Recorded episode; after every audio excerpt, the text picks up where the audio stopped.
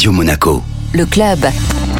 Chaque semaine, on se donne rendez-vous avec Guillaume Rose, directeur général exécutif du Monaco Economic Board, pour découvrir les acteurs de l'économie monégasque. Bonjour Guillaume. Bonjour Benjamin. C'est l'histoire d'une société qui s'appelle Orstil, qui est une société typiquement de la région du sud-est, de Comte même, des Alpes-Maritimes, spécialisée dans la mécanique de précision et qui a été créée en 1975 et qui un jour reçoit des demandes importantes pour se recycler un petit peu dans l'éclairage très haut de gamme. Pour en parler, Adrien Sfecci de la société Orstil. Bonjour Adrien.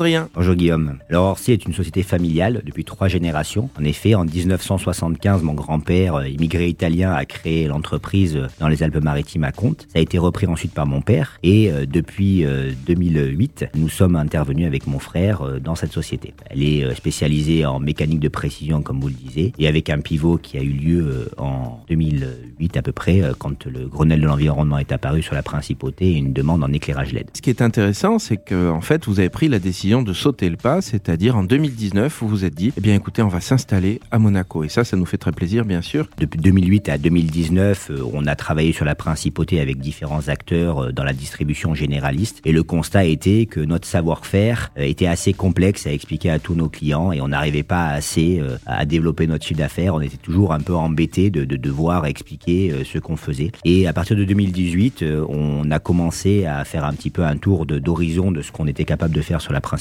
et en 2019, euh, on saute le pas, on crée la société, on adhère euh, au, Monaco Economic Board, on rentre vraiment dans l'écosystème de la principauté. Dire que pour moi, on rendait ce que la principauté avait fait pour nous en créant cette partie éclairage et en nous donnant la possibilité de développer notre entreprise à compte, puisqu'on était dans les Alpes-Maritimes, donc à une demi-heure, on va dire, vol d'oiseau de la principauté, mais avec cette ambition de se dire, cette fois-ci, on va vraiment développer et apporter tout notre savoir-faire. On a commencé de façon humble, entre 2019 et 2021, avec un showroom qui était rue où on était plutôt dans un bureau de représentation. Et euh, depuis maintenant un an, euh, on a changé, on a vraiment créé un showroom et c'est le seul showroom de la marque qui est basé en principauté et qui permet de vendre de partout. Et où se trouve-t-il? Alors nous sommes au boulevard Hector Auto, dans euh, la galerie commerçante qui nous permet d'avoir une belle visibilité avec d'ailleurs pas mal de clients qui nous entourent et qui vont chaque jour ou pendant quelques fois dans la semaine pouvoir venir amener des clients, pouvoir montrer notre savoir-faire, pouvoir toucher les produits. Parce qu'aujourd'hui, quand on envoie une fiche technique d'un éclairage, euh, d'un appareillage électrique, euh, d'une prise ou d'un interrupteur ou même d'une poignée, euh, c'est compliqué pour la clientèle de se projeter sur la matière, sur le savoir-faire quand on voit qu'une photo. Et là, dans ce showroom, ils peuvent prendre les produits dans la main, ils peuvent voir la qualité du produit, voir le savoir-faire de notre entreprise. Et ça, ça change tout parce que ça permet d'expliquer pourquoi on peut être plus cher, par exemple, qu'un produit asiatique sur un produit qui est fabriqué en France. Bien sûr, et vous avez, je crois, deux pôles d'excellence, c'est-à-dire le premier, c'est le haut de gamme, et le deuxième, c'est l'innovation, notamment en matière de consommation électrique.